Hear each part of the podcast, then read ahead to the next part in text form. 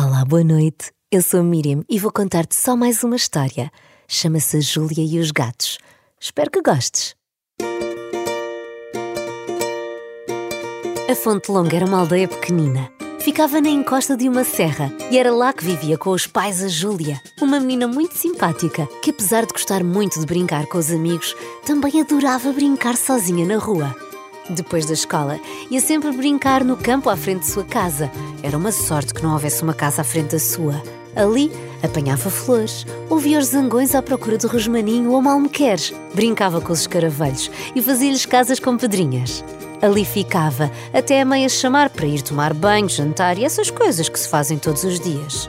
Todos os dias, enquanto brincava, mais ou menos à mesma hora, aparecia a Mia, a gata da vizinha Amália. Uma gata com um focinho de guaxinim, bege e castanha. Roçava-se sempre na Júlia, como a cumprimentá-la, e pedia-lhe festas enquanto ronronava. Depois andava ali às voltas, à procura de um sítio que lhe conviesse, e deitava-se. Ali ficava o resto da tarde, enquanto a Júlia brincava. Nas noites de verão, a Júlia ia sempre com os pais dar uma volta à aldeia. Quando passavam pelo clube, o sítio onde as pessoas se encontravam para conversar depois do jantar. A Júlia já sabia que ia encontrar o seu amigo, o Chico Miau, um gato amarelo e branco, que assim que havia, corria na sua direção, enrolava-se nas suas pernas, deitava-se no chão de barriga para cima a pedir festas e ronronava alto e bom som. A Júlia adorava brincar com ele, fazia-lhe festas, abraçava-o e até o pegava ao colo. O Chico Miau nunca se cansava, mas o passeio tinha de continuar.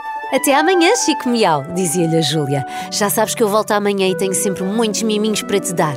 E com os pais, a Júlia continuava o seu passeio noturno, que os pais diziam servir para desmoer o jantar, o que quer que isso quisesse dizer. Para ela, era a parte preferida do dia, porque não ia logo para a cama. E como ela gostava de não ir logo para a cama, passear e conversar com pessoas. Pelas ruas estreitinhas da aldeia, iam encontrando amigos. A tia Lucinda encostava à sua casa, com quem trocavam dois dedos de conversa. A dona Beatriz, que no seu quintal tinha sempre muitas cadeiras ocupadas por muitas pessoas que ali ficavam a conversar. Ai, as noites de verão eram mesmo maravilhosas. Pelo caminho, passavam sempre numa casa que já tinha sido muito velha e já tinha estado a cair, mas que agora era linda e toda arranjada.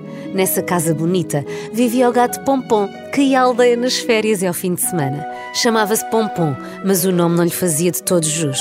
Era um enorme e imponente gato cinzento, já velho e pachorrento, com ar de quem sabe tantas coisas e tem tanto para contar. Estava sempre sentado, serenamente em cima do pilar do portão e pouco ligava à Júlia. Nessa altura, já a Júlia ia às cavalitas do pai e lá se esticava para fazer uma festa na cabeça do pompom. Ele aceitava de bom grado a festinha, mas também não podia mais. Nessa noite, ao deitar-se, a mãe da Júlia foi tapá-la, como sempre, e despedir-se com um beijinho de boa noite. Perguntou-lhe como tinha corrido o dia, se ela estava feliz.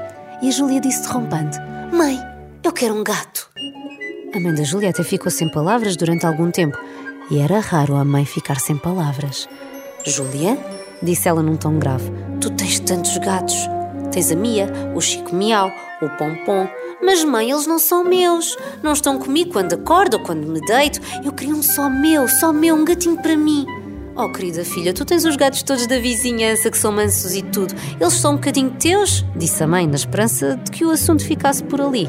Na noite seguinte, quando a mãe a foi deitar, a Júlia, ao sentir o beijinho da mãe, disse: Mamãe, eu queria um gato. Ah, filha, a sério? Pois, um gato.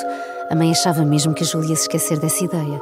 Um gato dá trabalho, mas logo falamos sobre isso, disse a mãe, a pensar que ela ia acabar por mudar de ideias. Mas a Júlia não mudou de ideias. Nas noites seguintes, fosse o pai ou a mãe a ir deitá-la, a conversa era sempre a mesma, pedia sempre um gato. Os pais explicaram bem que ter um gato dava muito trabalho, que tinha de ser responsável por ele, certificar-se que tinha sempre água e comida, que a caixa de areia estava limpa e que tinha de ser ela a limpar. Portanto, usaram todos os trunfos, que ninguém gosta de apanhar cocó. Já para não falar do veterinário, tinham de levar lá e como essas coisas custavam dinheiro. A Júlia respondia a tudo, já tinha tudo planeado. No prato daria sempre ração e três vezes por semana dava paté.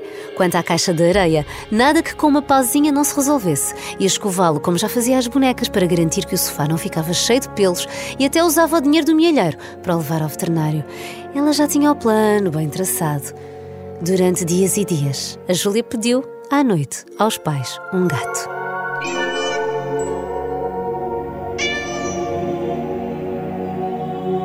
Numa certa manhã, a Júlia acordou cedíssimo, mais cedo que era costume. Afastou as cortinas da janela, viu um dia de sol lindíssimo que estava lá fora e saiu do quarto super feliz. Ela fazia cinco anos e quando ela fazia anos, a mãe fazia-lhe sempre um bolo de panquecas, que não era mais do que panquecas em cima umas das outras com chocolate no meio, morangos em cima e uma vela. O que ela gostava do seu pequeno almoço de aniversário. Ia toda feliz para a cozinha, quando no meio do corredor estava uma caixinha muito bonita era feita com papel cheio de balões e arco-íris e na tampa tinha um grande laço cor-de-rosa, o que seria uma boneca, maquilhagens. Ela foi para levantar a tampa, mas que susto!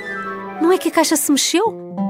Ela então levantou a tampa bem rápido e lá estava. Finalmente, finalmente estava lá uma bolinha felpuda tão pequenina.